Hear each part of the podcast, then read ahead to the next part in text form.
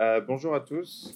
Euh, bonjour à tous et bienvenue dans une nouvelle euh, séance du séminaire architecture équerre de la chaire de philosophie à l'hôpital, qui, je vous le rappelle, donc un séminaire qui, qui s'intéresse aux dimensions spatiales architecturales du soin et aux dimensions soignantes ou non soignantes de l'architecture. Donc un séminaire qui en est à sa troisième année.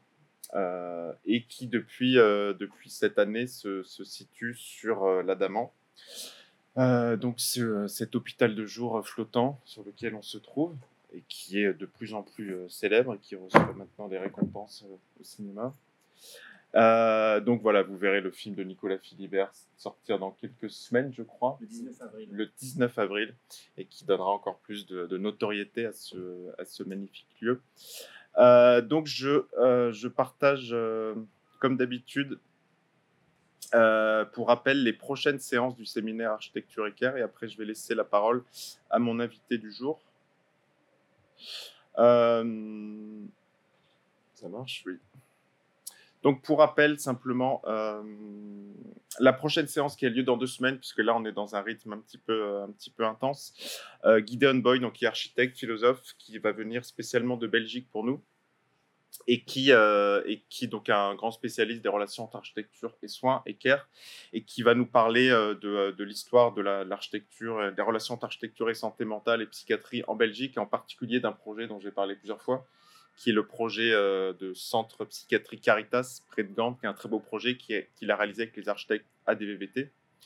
Euh, nous aurons ensuite Fanny Cérès, qui est une des architectes les plus, euh, les plus en pointe et les plus innovantes aujourd'hui sur la question du vieillissement et sur la manière dont l'architecture peut accompagner, notamment l'architecture institutionnelle, c'est-à-dire les EHPAD, pour être clair, peut accompagner la, prise en charge du vieillissement.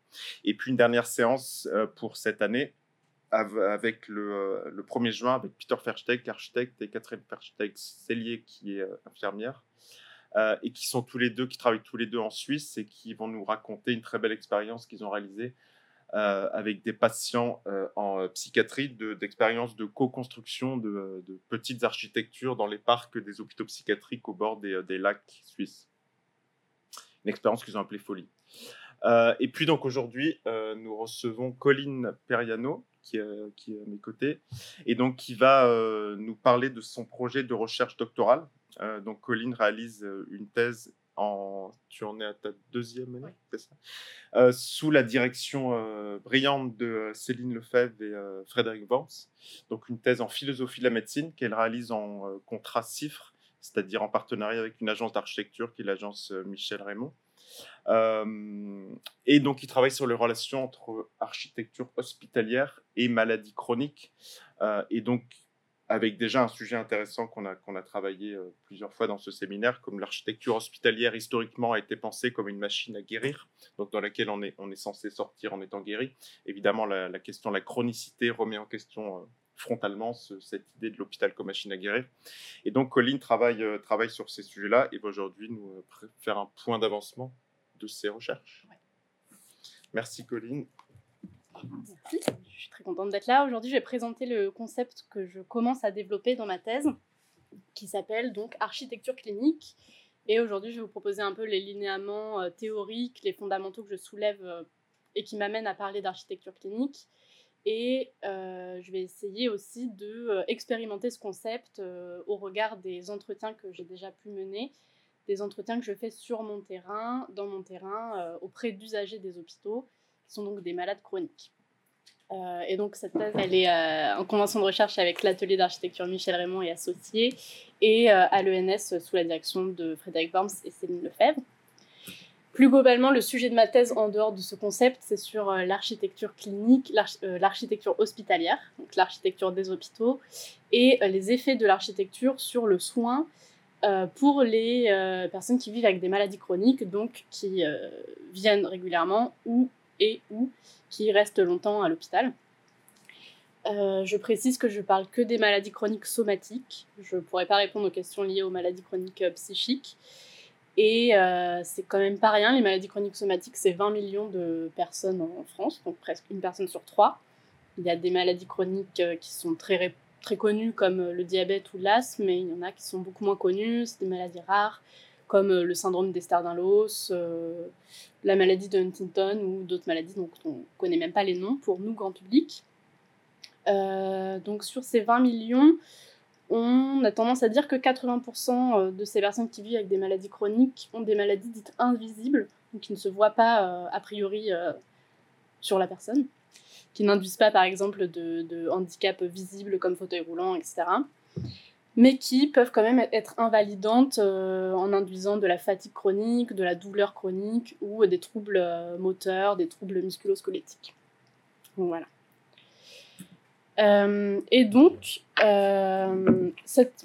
ces maladies chroniques, elles ont déjà été travaillées en philosophie, en philosophie de la médecine, en sociologie du soin, en éthique, etc. Donc il y a déjà euh, beaucoup de littérature qui nous permettent de mieux les décrire euh, à un niveau plus fin, de conceptualiser, conceptualiser pardon, ce que c'est d'avoir une maladie chronique. Moi, je choisis parmi toute cette littérature de me concentrer sur quelle expérience de l'espace on peut avoir quand on est porteur d'une maladie chronique, comment la maladie, elle induit des changements dans notre expérience de l'espace, quel sens on donne à ces changements, et inversement, euh, comment l'espace peut changer euh, la perception que l'on a de la maladie et la perception que l'on a de soi-même avec la maladie. je dresse quand même un tout petit tableau très rapide de ce que veut dire la maladie chronique en philosophie. à un niveau individuel, être malade peut conférer un sentiment ou peut se manifester par un sentiment de réduction des possibles, par une défaillance d'une fonction qui euh, fait qu'on se sent empêché, empêché d'agir ou qu'on a cette diminution des possibilités d'agir. C'est Goldstein qui dit ça. Euh, quand Guilhem poursuit, voilà, en parlant de réduction des possibles, et du coup qui induisent un drame de l'histoire. Euh, Marin poursuit également une catastrophe intime. Jean-Luc Nancy parle de d'être hors de lui-même, de la maladie qui le rend hors de lui, hors de soi. Et euh, Winnicott, avant ça, parlait déjà de maladies comme euh, une vie d'orage et de tension. Donc ce qui est transversal à toutes ces expériences, c'est euh, ce sentiment soit de réduction, soit au moins de différence par rapport à soi, de décalage, de désorganisation des sensations et d'un corps dans lequel on ne peut plus vivre comme avant, voire duquel on ne se sent carrément plus, dans lequel on ne se sent plus vivre un décalage entre soi et le corps, une sensation de, la perte, de la persistance de soi.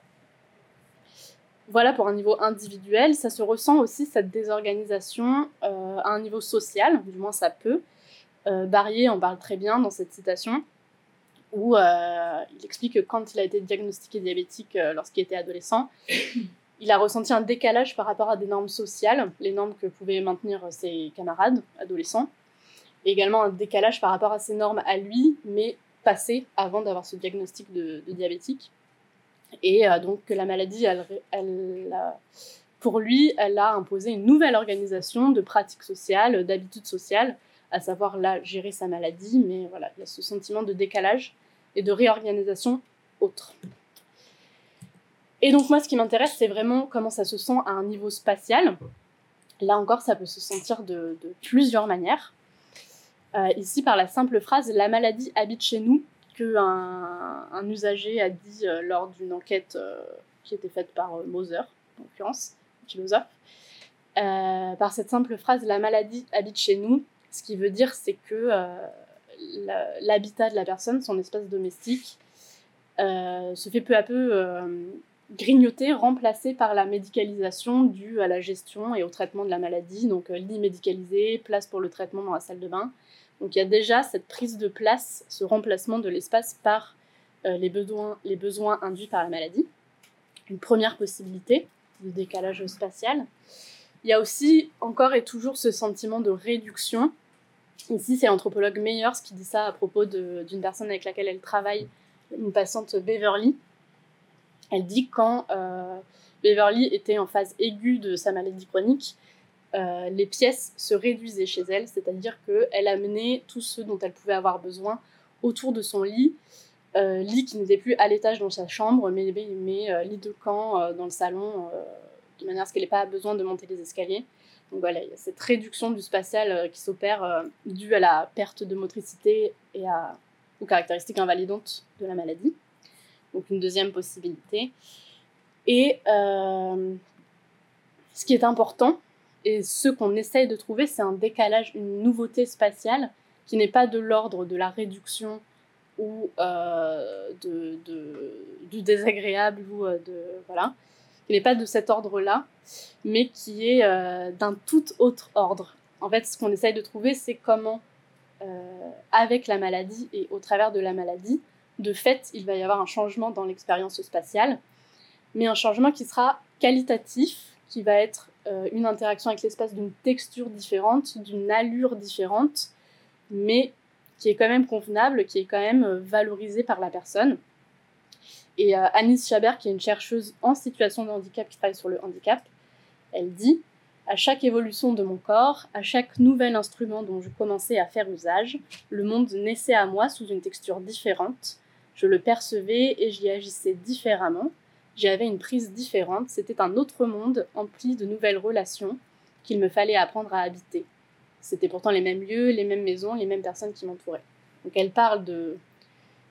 Par des changements du corps, elle est amenée à changer ses interactions euh, dans son espace, mais ces interactions ne sont pas perçues comme des réductions ou comme des dévalorisations. Elles sont juste d'une toute autre texture. Et ça, c'est intéressant parce que ça résonne beaucoup avec euh, tout ce que peut dire la philosophie du soin de la maladie chronique, certes comme une désorganisation et comme du coup une tension entre plusieurs normes de vie, celle de la vie sociale qu'on essaye de maintenir et celle de nécessité biomédicale qui quand même s'impose à nous. Et euh, cette philosophie du soin, elle exprime souvent euh, comment les malades du coup mettent en œuvre des activités de négociation pour parvenir à cet équilibre, euh, et pour ça, ils mettent en jeu toute une activité de décision au quotidien, des décisions qui sont faites de sélection, de tri, de priorisation entre des impératifs euh, divers. Et, euh, et, pour avoir cette vie négociée, équilibrée qui convient, il s'agit de mettre en œuvre beaucoup de créativité et d'inventivité pour parvenir à des fins vitales et convenables par des moyens autres que ce que mettent habituellement en œuvre les bien portants cette créativité et cette inventivité, c'est euh, vraiment la clé d'une vie euh, avec la maladie, pas une vie contre la maladie ou une vie réduite par la maladie. Et ça peut être co-créé, accompagné par le soin, par les soignants. Ça se fait pas tout seul, évidemment. Soignants qui doivent donc euh, accompagner la personne vers une nouvelle forme de vie, une nouvelle norme de vie. Et cette norme de vie qui doit être atteignable dans les limites des capacités et des impératifs biomédicaux de la personne, et surtout qui doit être souhaitable, euh, qui doit correspondre quand même à des objectifs euh, qui sont valorisés par la personne malade. Et donc pour ça, ils peuvent, les soignants, l'activité de soins peut accompagner vers une activité de restructuration. Donc voilà, cette restructuration des objectifs, des manières d'y répondre, et du coup de l'identité qui se fait dans un corps qui change au travers une expérimentation d'une nouvelle cartographie du corps et des sens. Si ce soin euh, s'opère, il euh, se vérifie également dans l'espace, où on peut vérifier, expérimenter cette nouvelle sensation du corps euh, par une expérience qui se fait dans l'espace, par l'espace qui oppose une résistance au corps et qui permet d'avoir des sensations tout simplement. Godot le dit, l'expérience première que je fais de mon corps est celle d'un mouvement dans un espace. Alors si on parle de l'espace, c'est important qu'il soit justement traité architecturalement de manière à accepter et à pouvoir interagir avec ces formes de vie autres, ces interactions autres qui sont d'une autre texture que celle des bien portants. Et donc je me permets à ce propos de, euh, de faire un, un rappel sur le fondement à l'origine de la profession des architectes, qui sont donc une profession réglementée, euh, garant euh, au nom de l'État de euh, la qualité et du bon usage de l'espace, donc garant de l'intérêt public de l'espace.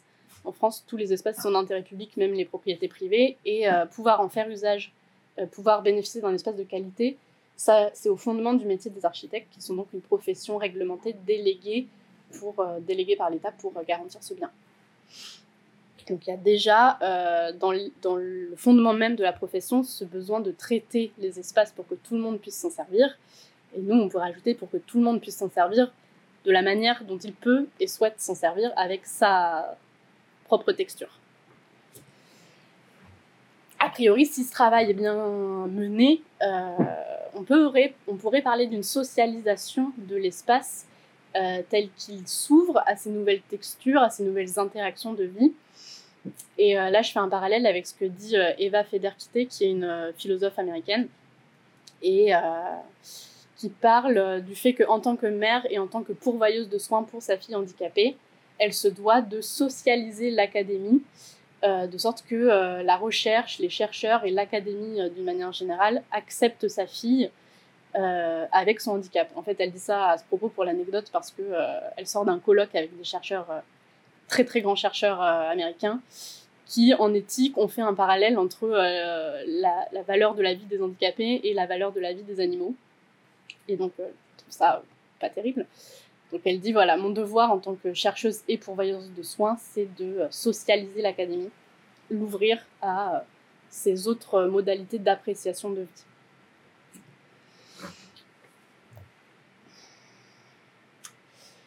Alors, euh, on serait donc en droit d'attendre que l'architecture hospitalière, qui abrite ce moment du soin, qui abrite à la fois les prises en charge les plus euh, aiguës, mais aussi la chronicité, donc de plus en plus avec ces malades qui reviennent ou qui restent, et qui ne sont pas forcément euh, pendant la crise, alors qu'ils viennent à l'hôpital. Parfois, ils sont juste là pour un traitement, pour un contrôle, euh, pour une consultation. Donc, on serait en droit d'attendre que cette architecture, elle traite cette ouverture aux allures de vie différentes, aux textures de vie, et euh, elle accompagne, ou du moins elle facilite cette activité de restructuration, d'appréhension de soi-même, d'appréhension de ces nouvelles sensations de vie. Ou en tout cas, c'est ce que j'essaye de développer, moi. Comment, comment l'architecture, elle peut accompagner, abriter, faciliter cette activité de restructuration. Et c'est ce que j'essaye de développer avec le terme d'architecture clinique. Donc il en existe déjà des, architectures euh, en santé qui cherchent à apporter la santé ou la salubrité ou les bons comportements de santé. Je reviens pas dessus, c'est Eric l'a très très bien fait. Euh, et, moi je propose quelque chose d'un peu différent. Donc je vais poser justement ces quelques différences euh, avec le terme d'architecture clinique par rapport à architecture du soin ou architecture thérapeutique je me pose déjà dans une volonté, dans des objectifs un peu plus modestes, parce que je ne cherche pas à faire une architecture qui guérit en soi. Euh, par contre, je cherche à faire une enfin, à proposer des linéaments d'une architecture qui pourrait abriter et faciliter euh, ces recompositions, ces restructurations.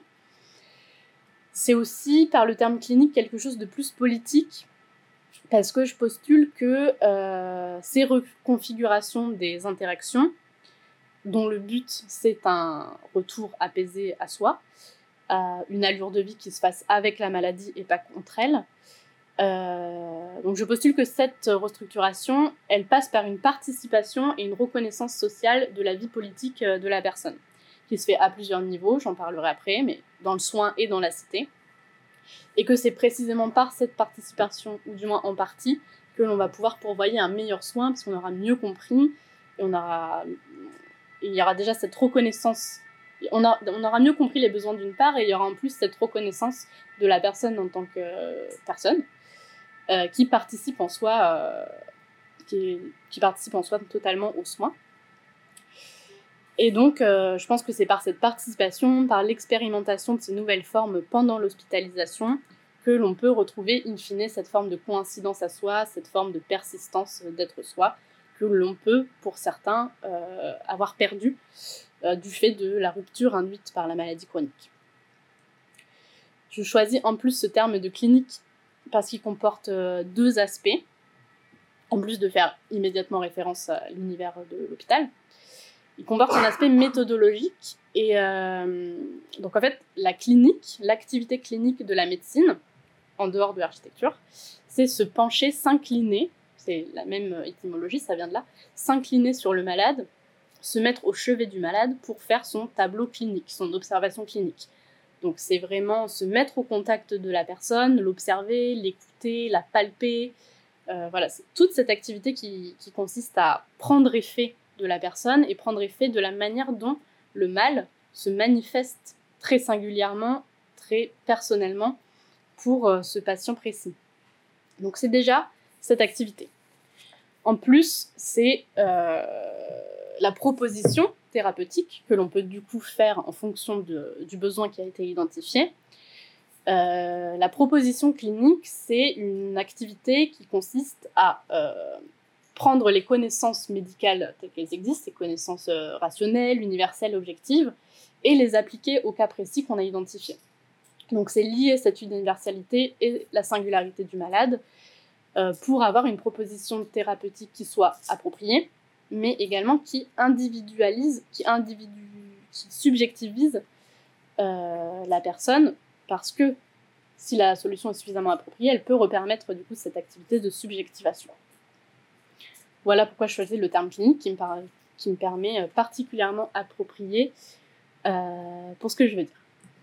Donc cette dimension méthodologique, moi, c'est euh, se pencher sur le malade, effectivement, mais euh, se pencher sur le malade d'un point de vue architectural.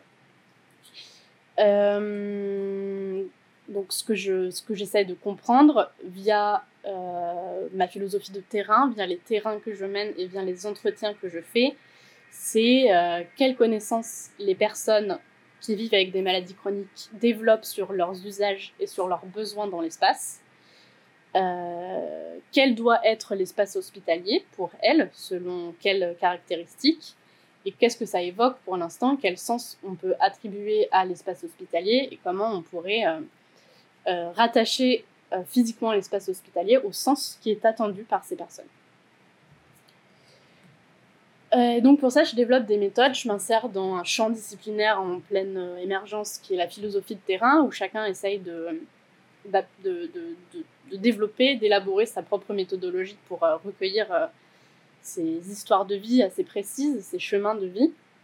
Euh, moi, je commence par des entretiens, qui sont donc des entretiens qualitatifs, semi-directifs, avec des personnes dans les hôpitaux. Donc c'est vraiment in situ. C'est assez intéressant de faire ça parce que je recueille vraiment des avis spontanés et souvent c'est dans les chambres, de même toujours dans les chambres. Donc euh, ça permet d'avoir vraiment euh, une description euh, à chaud de, des, des, habitudes que la personne peut prendre dans sa chambre ou de la perception qu'elle a de sa chambre.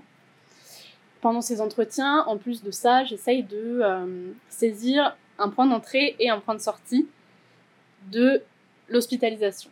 Alors par point d'entrée, j'entends comment la personne est arrivée à l'hôpital en fonction de quelle histoire de vie, de quelle histoire médicale, de comment la maladie avait changé son corps, comment ça se manifestait pour elle. Ça, c'est le point d'entrée. Le point de sortie, c'est euh, comment la personne a appris à, appris à, connaître l'hôpital, à y vivre, à y développer ses habitudes. Je parle de vivre dans l'hôpital parce que vraiment, encore une fois, souvent c'est assez régulier ou long. Du moins, quelles habitudes elle y a prises, comment elle a compris, euh, comment fonctionne l'organisation du service, comment fonctionne l'organisation du système de santé en général. Ça, c'est mon point de sortie. Et entre les deux, j'essaye d'identifier euh, comment ça s'est fait, comment on a appris, euh, comment on s'est transformé éventuellement au contact de l'hospitalisation, du soin qui a été donné, quels sont ces facteurs qui permettent d'être là où on en est, quels sont ces facteurs architecturaux également?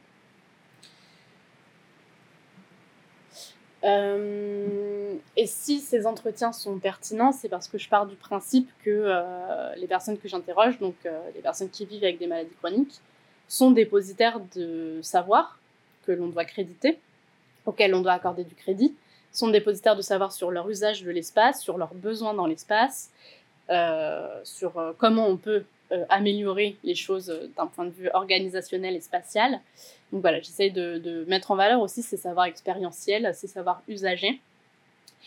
Et puis, en plus des entretiens, j'essaye de encore plus développer encore plus euh, comprendre le point de vue des personnes et comment elles élaborent leur discours à partir de leur point de vue spécifique. Donc les, entretiens sont bien pour ça, mais j'essaye d'élargir un peu le scope en proposant euh, parfois aux personnes de dessiner ou de prendre des photos de ce qui compte dans leur hospitalisation, ce qui compte euh, dans l'espace dans lequel elles sont. juste un exemple, mais ici on est littéralement au point de vue de la personne qui est alitée, dans la chambre et qui choisit de nous représenter certains éléments de sa chambre. voilà. Elle nous fait littéralement entrer dans son point de vue. Alors une fois que j'ai ces données, euh, c'est pas suffisant seulement de les juxtaposer. J'essaye aussi de comprendre ce qu'il y a de transversal dans toutes les expériences des personnes que j'ai interrogées, qu'est-ce qu'il y a de partagé du moins. Et euh, donc j'essaye de comprendre ce qui change avec la maladie et euh, qu'est-ce qui de l'architecture a influencé la maladie ou a influencé ces changements. Donc quelles expériences changent l'usage de l'espace? Quels espaces hospitaliers changent l'expérience de la prise en charge? Euh, une première manière d'identifier cette expérience de l'espace en fonction de la maladie et en fonction de la configuration du service, c'est de faire euh, une analyse en termes de proxémie. La proxémie et l'analyse proxémique, ça a été euh, surtout théorisé par Edward Hall, qui est un anthropologue américain des années 80, qui écrit La dimension cachée. Dimension cachée dans lequel il parle de les, différentes, les différentes distances autour de soi auxquelles doivent se passer nos interactions euh, sociales pour qu'on se sente bien. et il fait cette étude pour un Américain moyen occidental des années 80, globalement. Alors il théorise du coup ces quatre distances. je dis rapidement, la distance intime, c'est ce qui nous touche, ce qui est littéralement au contact du corps. Et le but d'être à l'intérieur de cette distance intime, c'est de pouvoir toucher la personne. Euh, donc en général, soit pour euh, l'amour, soit pour la lutte. Au-delà de cette distance intime, il y a la distance personnelle, donc à concevoir comme des cercles concentriques euh, autour de nous. La distance personnelle, elle est utilisée pour des discussions informelles, des discussions entre personnes très proches, ou des discussions précieuses. À cette distance, on peut toucher la personne si on, tend le bras, globalement la distance du bras. Au-delà, il y a la distance sociale utilisée pour euh, des, interactions plus formelles ou euh, des interactions à plusieurs. Donc, euh, à l'intérieur de cette distance sociale, on estime qu'on fait partie du groupe de discussion. À l'extérieur, on n'en fait plus partie, même si on est quand même à portée de voix, etc. Mais, mais cette distance sociale, elle est souvent utilisée dans des salles où il y a plusieurs groupes qui, qui, se, qui se forment. on considère qu'en fonction d'une d'une certaine dimension, on fait partie de la discussion. Si on s'en éloigne un peu, voilà, ça veut dire on ne fait plus partie de la discussion. Voilà. Et enfin, la distance publique, euh, utilisée pour euh, les présentations de soi, euh, quand on veut être vu en entier. Donc là, typiquement, je suis à distance publique de vous. Alors ça, c'est théoriquement les différentes interactions qui devraient se passer dans ces différentes distances pour que tout se passe bien. Donc moi, j'ai fait l'étude pour le service d'hématologie de l'hôpital Saint-Antoine. Euh, je choisis de partager les résultats de ce service parce qu'ils sont particulièrement saillants, donc ça, laisse, ça donne à voir des résultats assez probants. Et c'est saillant notamment parce que dans le service d'hématologie, on est face à des malades qui sont euh, souvent immunosupprimés, du moins immunodéprimés, qui euh, reçoivent ou vont recevoir des greffons et qui du coup sont dans des chambres soit stériles, vraiment dans des bulles, soit dans des chambres où il faut respecter un, très grand nombre de, contraintes d'asepsie, etc. Donc voilà, je, vous propose cette analyse. Euh, euh, ça, c'est une chambre euh, qui n'est pas une chambre de l'hôpital Saint-Antoine, mais qui présente les mêmes configurations à peu près avec ce nombre assez important de, de dispositifs médicaux à l'intérieur. Euh, pour mon analyse, on considère du coup que, que la personne est alitée là, avec un, témoin pour euh, nos interactions. Euh, la distance intime, il apparaît en fonction des, des, entretiens et des discours qu'ont pu me tenir les patients. Il apparaît qu'elle est extrêmement sollicitée due à la médecine. Logiquement, tous les traitements, toutes les opérations, euh, et juste toutes les observations cliniques, justement, se font au contact du corps. On ne peut pas passer outre. Ça se fait forcément au contact ou carrément dans le corps. Donc cette distance intime, elle est très très sollicitée pour des choses différentes que euh, les interactions qu'avait prévues euh, Edward Hall. du coup, elles peuvent être, du fait de cette intimité très très forte, de ce contact très très fort, elles peuvent être perçues comme des intrusions alors bon, voilà, c'est un élément de, réponse. Du moins, ce qu'il faut retenir, c'est que cette distance intime est très très sollicitée. Et elle est également très très étendue. Elle se joue au contact du corps, dans le corps, mais quand on parle de chambre stérile, la barrière immunitaire qui est normalement assurée par euh, la distance intime et par la surface de la peau, euh, elle est plus là. C'est les murs de la chambre qui jouent ce rôle de frontière de la distance intime. Dès que quelqu'un entre dans la chambre, il devient potentiellement menaçant euh, pour le système immunitaire du patient. Donc métaphoriquement, elle est également, et même physiquement, elle est également très très étendue. Euh, la distance personnelle maintenant, euh, pour le cas très très spécifique des patients greffés qui ont reçu un greffon de la part d'un proche, c'est souvent comme ça, de la part de quelqu'un dans la famille, euh, il y a un glissement entre la distance personnelle normalement, normalement maintenue avec cette personne et qui, qui, glisse complètement dans la distance intime vu que le greffon passe à l'intérieur du corps. Donc c'est assez métaphorique comme ressenti, mais, euh, mais voilà, ça joue dans la dans l'appréciation, dans l'appréhension des choses euh, et de soi. Euh, et la distance sociale, globalement, elle se rapproche aussi de la distance personnelle. Ça, c'est surtout dû à l'exiguïté des chambres et à leur, leur très grande occupation par, par le, les matériels médicaux. Euh, en fait, euh, une interaction dans laquelle on aurait normalement maintenu une distance sociale, là, euh, dû à, la petitesse des chambres, elle se joue souvent dans la distance personnelle et on, se, retrouve souvent assez accolé à la personne qu'on était venu visiter. Moi, ça m'est arrivé assez régulièrement pendant les entretiens que une visite se passe ou qu'un soignant entre dans la chambre. Du coup, on se retrouve trois ou quatre et bah, on est très serré, quoi. Donc il y a ce glissement euh, vraiment qui s'opère entre social et personnel, dû aux configurations architecturales, là, pour le coup. En même temps, ce qu'il ne faut pas oublier, c'est que euh, Hall écrit dans les années 80, donc il n'y a pas de télécommunication. Et là, euh, très très clairement, la distance sociale, elle est artificiellement euh, étendue, considérablement étendue par les télécommunications. Donc il y a évidemment le téléphone, l'ordinateur qui permet de maintenir des relations sociales avec ses proches. Mais euh, il y a aussi, par exemple, la sonnette qui permet d'appeler les soignants, qui, du coup, euh, élargit euh, cette distance sociale, élargit les choses qui peuvent se passer à l'intérieur. On peut se sentir, du coup, appartenir à un groupe avec les soignants, ce qui rompt un peu un sentiment d'isolement quand on est seul dans sa chambre et qu'on n'arrive pas à appeler, qu'on ne peut pas élever la voix pour appeler et que du coup on se sent isolé en dehors d'une distance sociale. Ici, cette petite télécommande, elle, elle sert beaucoup à ça, du point de vue de la distance sociale. Et euh, globalement, euh, pour élargir cette distance sociale, pour euh, y mettre plus de choses à l'intérieur, c'est très important de bien connaître le système. Et je dis ça parce que, par exemple, il y a des plannings qui permettent aux personnes qui sont dans les chambres stériles de faire venir euh, un masseur, la bibliothécaire, le coiffeur, le coach sportif et tout, de manière à avoir des activités un petit peu euh, agréables. Et beaucoup de ces personnes ne, soit ne savent pas qu'elles peuvent faire ça, soit ne s'en sentent pas légitimes, euh, veulent pas déranger.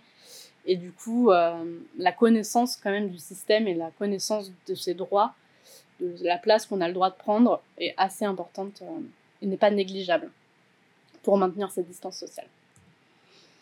Et enfin, la distance publique, euh, j'en ai pas trouvé dans les, dans les verbatims que j'ai reçus, ce qui est assez logique vu que j'ai dit précisément que la médecine se jouait au contact du corps. Donc, euh, a pas, déjà, il n'y a pas la place pour avoir une distance publique, et puis il n'y aurait pas lieu d'avoir une distance publique euh, pour euh, se présenter à la médecine, au contraire.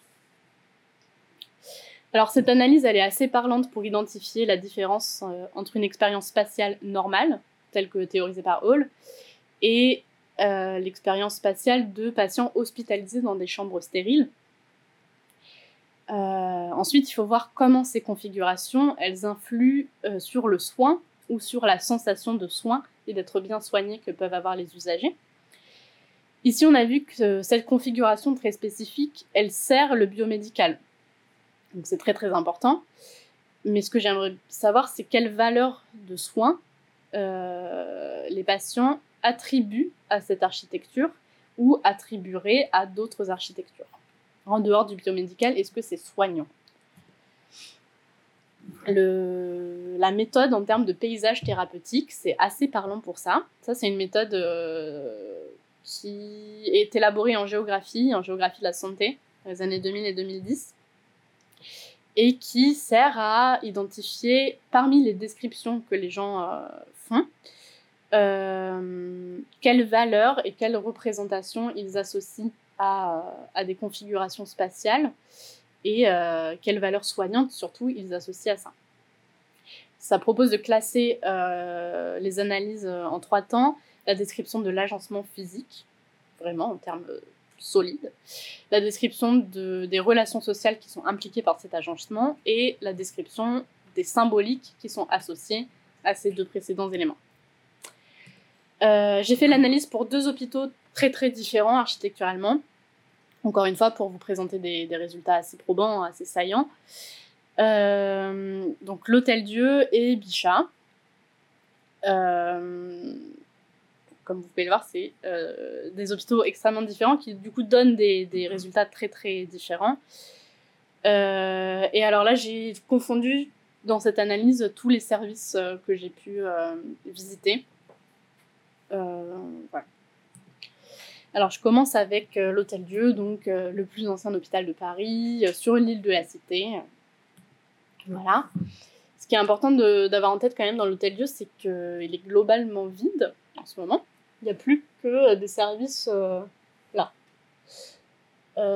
et il y a, en plus des urgences et de la passe, il y a quatre services. C'est tout. donc on entre par là. Par exemple, si on doit être pris en charge euh, là, il y a assez peu de chances qu'on croise quelqu'un pendant tout le trajet. Il y a globalement pas grand monde dans cet hôpital. C'est à avoir en tête euh, parmi les analyses que je fais, parce que donc en termes de caractéristiques physiques, ce qui est ressorti comme extrêmement euh, valorisable pour le soin, c'est l'historicité du bâtiment, c'est la beauté, l'esthétique classique qu'il mobilise, c'est également la présence de jardins et d'agréments visuels, ça, compte beaucoup pour le soin. Euh, parmi les caractéristiques sociales auxquelles on attribue une valeur de soin dans les entretiens, c'est la pluriprofessionnalité des équipes soignantes, euh, la tranquillité de fait que l'on y trouve quand on est pris en charge là-bas, également la diversité des populations, parce que du coup à l'Hôtel-Dieu c'est euh, ce quartier de l'île de la Cité et les riverains qui ont pour hôpital de proximité l'Hôtel-Dieu souvent des gens d'une catégorie sociale assez élevée. Mais il y a aussi la passe, il y a aussi les urgences judiciaires. Du coup, c'est un brassage de population euh, assez important. Et les personnes que j'ai interrogées trouvaient ça euh, très soignant, attribuer une valeur euh, assez importante de soins à cette diversité.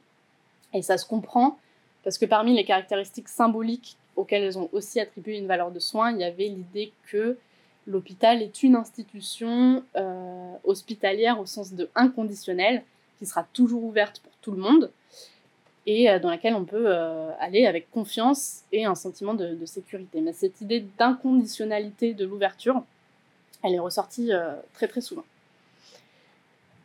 Ça, c'est ce qui peut participer aux soins des bâtiments. Et il y a aussi des, des, caractéristiques qui sont beaucoup moins soignantes, voire qui empêchent, annulent cet aspect soignant. Pour l'hôtel Dieu, c'est l'ancienneté, le fait que ça soit sombre et bruyant.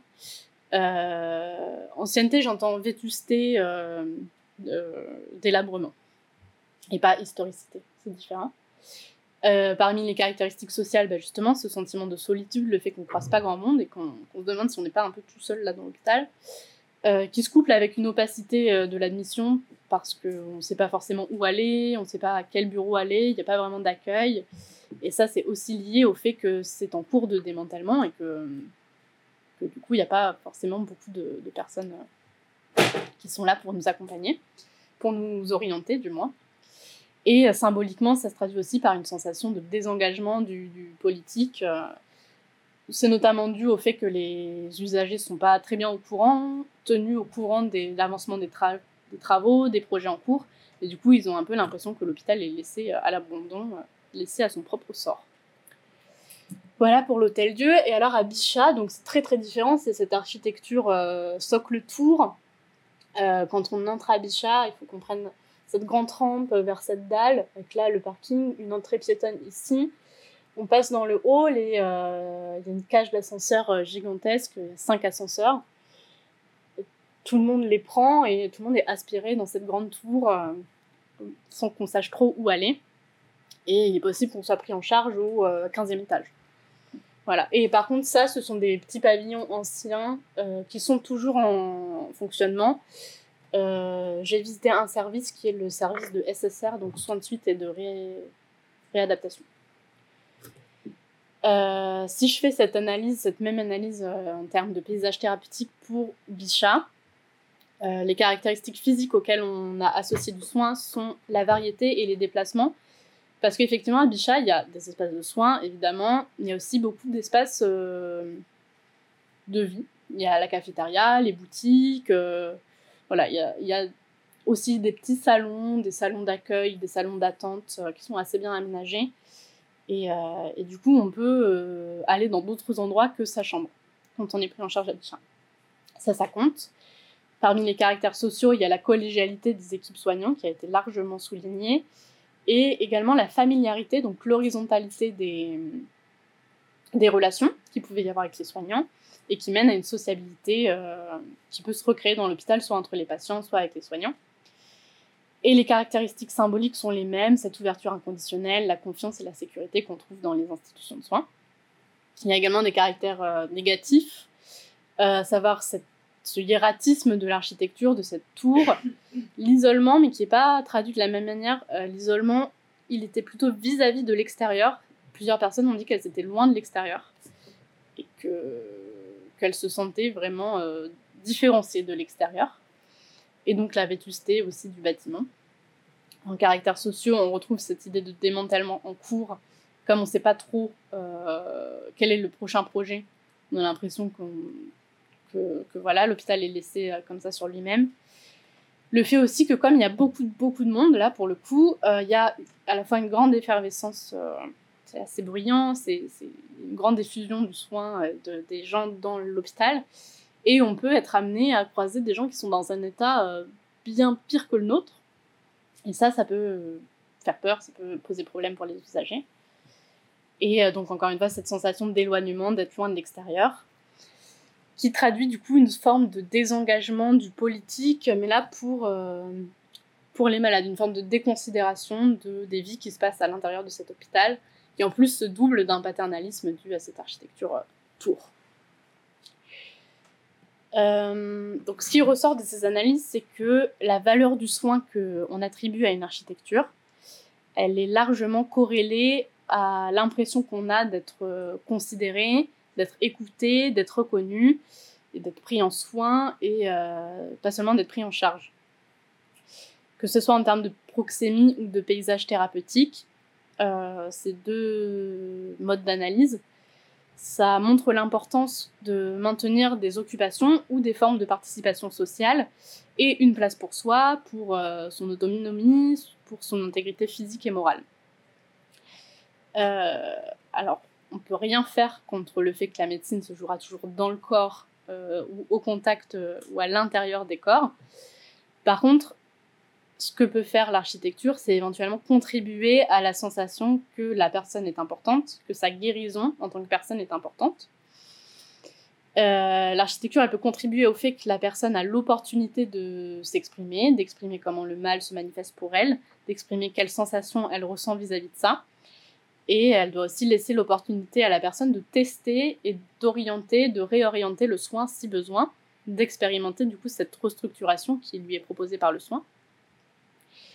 Donc dans l'architecture clinique, euh, il y a cette idée de traiter l'espace pour le repos, pour le répit, pour la convalescence évidemment, euh, mais aussi pour l'expérimentation pendant le moment du soin, pendant l'hospitalisation, de ces normes de vie, de ces allures de vie qui correspondent et du coup de ces textures des interactions euh, entre les vies et l'espace. dans ce cas, l'architecture clinique, ça serait un lieu sécurisant, reconnaissant, supervisé et soutenant. Euh, et si ça l'est, alors éventuellement, on peut parvenir à cette activité de restructuration dont j'ai déjà parlé. et donc, je vous propose cette expérimentation du concept, et, et après, j'ai bientôt fini. à partir des données que j'ai recueillies en entretien, j'ai identifié des grandes thématiques qui constituent des facteurs de soins et qui semblent transversales ou du moins partagées dans les expériences des personnes que j'ai interrogées. Ces facteurs, ils se jouent à plusieurs niveaux et j'ai aussi choisi de les classer comme ça. Ils se jouent dans plusieurs étendues, dans plusieurs zones concentriques là aussi. Et donc, il me semblait opportun de les classer euh, selon les endroits où ils se jouent, ces facteurs de soins. Euh, et du coup, j'ai identifié deux cercles concentriques. Il y a le cercle de l'hôpital et le cercle de la ville, qui, s'ils sont euh, chacun, euh, s'ils donnent chacun leur facteur de soins, on pourrait éventuellement revenir à ce cercle intime, ce cercle premier qui est le corps et l'expérimentation, l'expérience dans le corps. Donc je vous propose donc l'expérimentation de ce concept. Est-ce que l'analyse des facteurs de soins selon leur spatialité, selon leur endroit est pertinente? Et est-ce que ça répond à notre objectif de soins qui est de permettre cette acceptation d'un nouvel horizon de vie, de cette restructuration? Euh, la première étendue que je propose de traiter, donc, c'est l'espace de l'hôpital et euh, à l'intérieur de cet espace, les relations sociales qui s'y jouent et euh, donc ce collectif de soins, cette communauté de soins qui peut se jouer entre les patients et avec les soignants. dans ce premier espace, j'ai identifié deux thématiques être accueilli. Être accueilli, c'est avoir une place, mais également avoir une place pour soi-même et son bagage, son histoire de vie, son lot de problèmes, euh, c'est être accueilli en tant que, personne avec une histoire. Et euh, la seconde thématique, c'est être soutenu. Alors accueillir, c'est donner l'opportunité pour que le mal soit compris singulièrement, je l'ai déjà dit, mais aussi pour euh, faire en sorte que la personne puisse appréhender sa maladie et le traitement d'une manière propre. Et du coup, accueillir, c'est à la fois reconnaître le mal, le prendre au sérieux, mais prendre également en charge euh, l'appréhension, la peur, euh, les, sensations associées à la maladie de la personne et lui donner l'opportunité de bien comprendre ce que ça signifie pour elle, de bien comprendre euh, ce, que, ce que va être le traitement et comment il va se jouer singulièrement dans son corps. Ici, cette personne, elle souligne que l'expérience qu'elle vit est d'une grande complexité, mais que chaque soignant, en proposant une forme d'interprétation, une forme d'explication, parvient à, à couvrir un peu toute cette appréhension, à, couvrir toutes ces, euh, voilà, toutes ces appréhensions. Euh, accueillir, c'est aussi, et bien évidemment, donner une place au corps et du coup donner une chambre, mais c'est pas seulement une chambre qu'on n'a pas traitée, c'est des commodités, c'est euh, une place pour, pour, la, pour la personne qu'on est. Donc il faut que la chambre soit grande, souvent indépendante, avec un placard pour mettre des affaires, c'est pas anodin pour avoir ses propres affaires, des chaises pour recevoir des visites, ça non plus c'est pas anodin, pour que ces personnes puissent s'asseoir, qu'on soit bien installé euh, dans notre sociabilité, euh, des douches seules, c'est pas anodin parce qu'on n'a pas non plus beaucoup des, des, possibilités de prendre des douches euh, tranquilles. Donc il y a cet aspect évidemment spatial et physique. Il faut aussi pouvoir distribuer les personnes dans une organisation qui fait de la place, qui tisse des liens entre les gens. Ici, le, ce patient souligne ce faisceau de sociabilité qu'il peut y avoir dans l'hôpital, qui peut être recréé entre les patients euh, et avec les soignants, dû euh, au fait qu'on peut trouver des espaces qui soient différenciés et qui permettent plusieurs objectifs. Euh, et accueillir, c'est aussi reconnaître, l'action, reconnaître l'autonomie, reconnaître ces formes de petites stratégies qui sont souvent clandestines, d'autonomie ou de contournement de l'organisation de l'hôpital. Euh, en fait, c'est ce que Goffman appellerait, je crois, les adaptations secondaires. D'accueillir, c'est aussi accepter ça. Et euh, par exemple, ce patient était vraiment ravi de m'expliquer comment euh, c'était mieux pour lui de passer par un autre chemin que ce qui lui avait été prescrit et qu'il était très content de pouvoir connaître l'hôpital suffisamment pour le faire tout seul. Et, il trouvait que c'était plus pratique. Et voilà, accueillir, c'est aussi euh, accepter ces formes de liberté. C'est pas que ça, c'est pas laisser les personnes vivre indépendamment dans l'hôpital comme si elles étaient ailleurs. L'hôpital est bien là pour quelque chose. Et donc accueillir, ça doit se coupler avec se soutenir. Euh, soutenir, c'est une très bonne exposition de SCO, mais c'est aussi euh, donner un socle, superviser, être une présence soignante aux besoins, et c'est extrêmement bien traduit, je trouve, dans cette citation de Philippe Lançon dans Le Lambeau, quand il est aux, Invalides, et qu'il dit Je rejoignais d'abord le grand parc, entre les bâtiments créés par Louis XIV, puis la grande chapelle vide, où j'espérais tomber sur l'aumônier. J'y accédais soit par un escalier, soit par une petite rampe. La petite rampe m'aida aussitôt à rééduquer la jambe sans péroné, talon pointe, talon pointe et correction de Gabriella.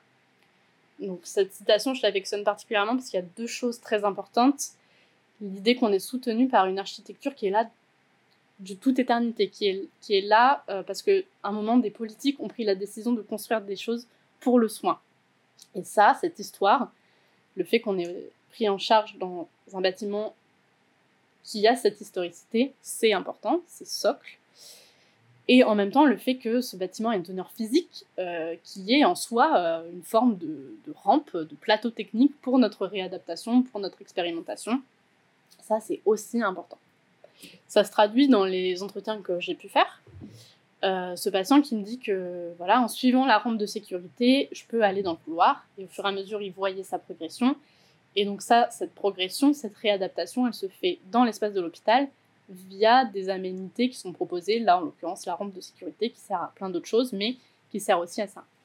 L'espace hospitalier doit permettre une exploration stable et doit proposer une certaine rassurance. Et d'ailleurs, ce second patient me le dit que, l'hôpital, là plutôt en tant qu'institution euh, sociale, euh, possède cette forme de rassurance et on sait qu'il y aura toujours quelqu'un pour s'occuper, de nous, quoi qu'il arrive. C'est un espace euh, physique rassurant. Donc, les premiers facteurs de soins qu'on peut identifier sont donner une place à la personne pour qu'elle exprime et qu'elle montre sa situation et sa maladie telle qu'elles sont singulières. Euh, et du coup, on va pouvoir apporter un soin euh, qui est pertinent, qui est approprié, parce qu'on a identifié le besoin le besoin est rendu visible par la participation, par l'expression et la poursuite du quotidien et d'une certaine autonomie de la personne. Si la maladie est visible dans l'hôpital, euh, il faut aussi que l'hôpital soit visible dans la ville.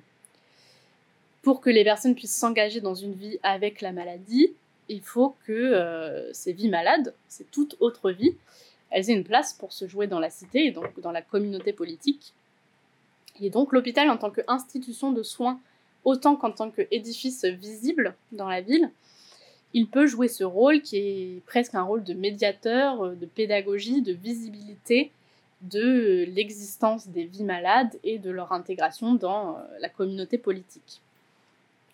Dans cette zone, j'ai identifié trois facteurs de soins. Euh, insérer, c'est-à-dire se retrouver dans une histoire partagée, dans un récit collectif.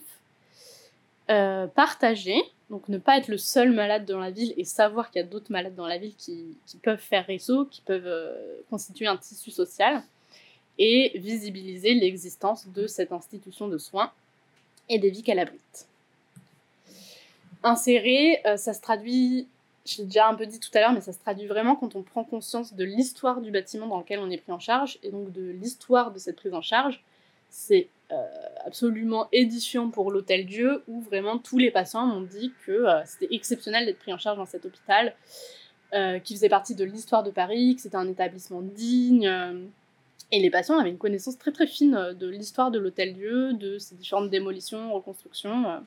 voilà, donc à mon avis, c'est quelque chose qui permet en soi de, renouer sa propre vie avec un récit collectif plus grand. Il faut aussi que le lieu s'insère dans la ville. Et ça se voyait également beaucoup à l'Hôtel Dieu, par exemple, euh, qui est un hôpital quand même malgré tout de proximité, qu'il y a un lien avec le quartier. Donc les personnes disaient que c'était rassurant d'avoir cet hôpital de proximité euh, et que c'était également bien d'avoir euh, cet hôpital à côté de soi dans l'histoire de Paris. Et dans un autre entretien, le fait que le bâtiment, il fait partie d'un quartier, il fait partie de la ville, et euh, quand on va à l'hôpital, on peut aussi en profiter euh, au sortir de la consultation pour euh, mener des activités sociales. Voilà, en fait, l'hôpital est juste une institution parmi d'autres dans le tissu urbain et ça permet d'élargir un peu son histoire également. le deuxième facteur, c'est donc participer, partager les expériences, ne pas avoir l'impression qu'on est le seul à être malade. ici, ce patient me disait carrément que sa femme avait euh, les mêmes problèmes et que du coup, euh, ils partageaient vraiment leur expérience de la maladie. Ça peut aussi se faire par des tissus d'associations de patients, de représentation des usagers. Et ça, ça peut être euh, également très très salvateur pour des patients qui ont des maladies rares, complexes, graves, qui n'ont pas beaucoup de connaissances sur leur situation, enfin sur ce qu'ils s'apprêtent à vivre. Et donc voilà, il y a ce réseau d'usagers qui est souvent extrêmement salvateur.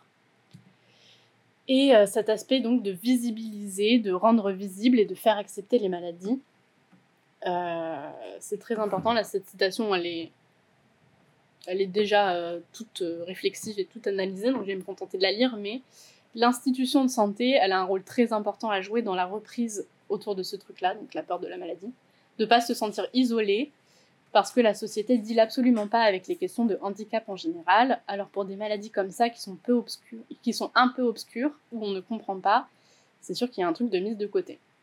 Ce que voulait dire cette personne, c'est que euh, l'hôpital, il est, il est là, il est énorme, il est solide, et donc il rend visible l'existence de la maladie, alors même que euh, on peut avoir tendance à regarder un peu ailleurs quand quelqu'un tombe malade, quand quelqu'un a une maladie grave. L'hôpital, il rappelle ça quand même. Et il rappelle qu'il y a une présence soignante pour prendre en charge euh, ces vies et pour les inclure dans la vie. Et ça confère un sentiment de valorisation de la personne si elle est prise en charge dans un édifice euh, fonctionnel et euh, de, bonne facture. Ça aide à un sentiment de valorisation et donc ça aide au sentiment que sa propre guérison est importante. C'est un truc qui se connecte, connecte en tout cas entre l'accueil, comment on reçoit le malade et le lieu, pour dire que la personne est importante et que sa guérison est importante. Et également, cette même personne dit plus loin, euh, il faut assumer que l'hôpital euh, prend en charge des vies malades et que c'est pas grave, enfin c'est grave, mais que c'est pas euh, stigmatisant. Il faut en quelque sorte retourner ce stigmate et assumer que les vies malades sont là et les vies malades ont, ont, quand même des existences. Elles sont quand même des vies pour euh, illustrer justement cette visibilité de l'hôpital dans la ville. Euh, ça, c'est une photo de l'hôpital de, Villeneuve-Saint-Georges qui euh, partage une certaine visibilité qui une certaine visibilité avec avec ce que pourrait être ce qu'aurait pu être avant des chapelles ou des lieux de culte il, est vraiment culminant dans la ville et il est un peu présent comme quelque chose qui est là et qui sera vu et qui sera, là euh, si besoin, si on en a besoin. Euh, le contrepoint de cette image, c'est euh, la ville que l'on peut percevoir quand on est à l'intérieur de l'hôpital. là, c'est une photo que j'ai prise d'une fenêtre d'une chambre de l'hôpital Saint-Antoine. Et voilà, il faut, aussi pouvoir avoir cette ville à portée à la mesure de l'hôpital quand on est hospitalisé. Euh, et, donc, est-ce que passer par ces deux étendues, s'insérer dans ces spatialités, ça permet de se retrouver soi-même, d'accepter et de s'engager dans la restructuration de soi? En tout cas, c'est mon postulat. Et ce que j'aimerais bien vérifier, c'est euh, est-ce que passer par ces deux étendues, par ces deux communautés, euh, ça nous fait parvenir aux derniers facteurs de soins que j'ai identifiés, qui sont renoués et expérimentés, renouer euh, avec sa biographie et expérimenter dans son corps pour retrouver ce sentiment de permanence d'être soi. Euh, donc pour cette thématique de renouer, il y a la nécessité de réintroduire la maladie dans sa biographie là où elle aurait pu être une rupture. Ça, ça a été extrêmement probant euh, par cette citation d'une personne qui débute l'entretien alors que je lui demande de se présenter par je suis née à l'hôpital Saint-Antoine. C'est normal parce que Saint-Antoine, c'était pas là de là où on habitait quand j'étais petite. On habitait à la place de la Nation. Et mes sœurs aussi sont nées à l'hôpital Saint-Antoine. Et euh, donc il y a vraiment ce, facteur de réintroduire la maladie à la fois dans son territoire et dans sa biographie. Il y a aussi, comme deuxième thématique, le fait de pouvoir expérimenter. Je vous parle de ça depuis le début, mais, euh, euh, mais euh, réorienter, réexpérimenter des possibilités d'agir dans un monde qui nous entoure selon cette toute nouvelle texture, cette toute nouvelle cartographie du corps. ça se fait dans cet hôpital qui doit pouvoir permettre cette exploration stable et rassurante et qui est un lieu supervisé, un lieu dans lequel on a le temps d'expérimenter. Euh, il y a des patients qui me disent comment ils apprennent à se servir euh, de leur corps, après un accident par exemple.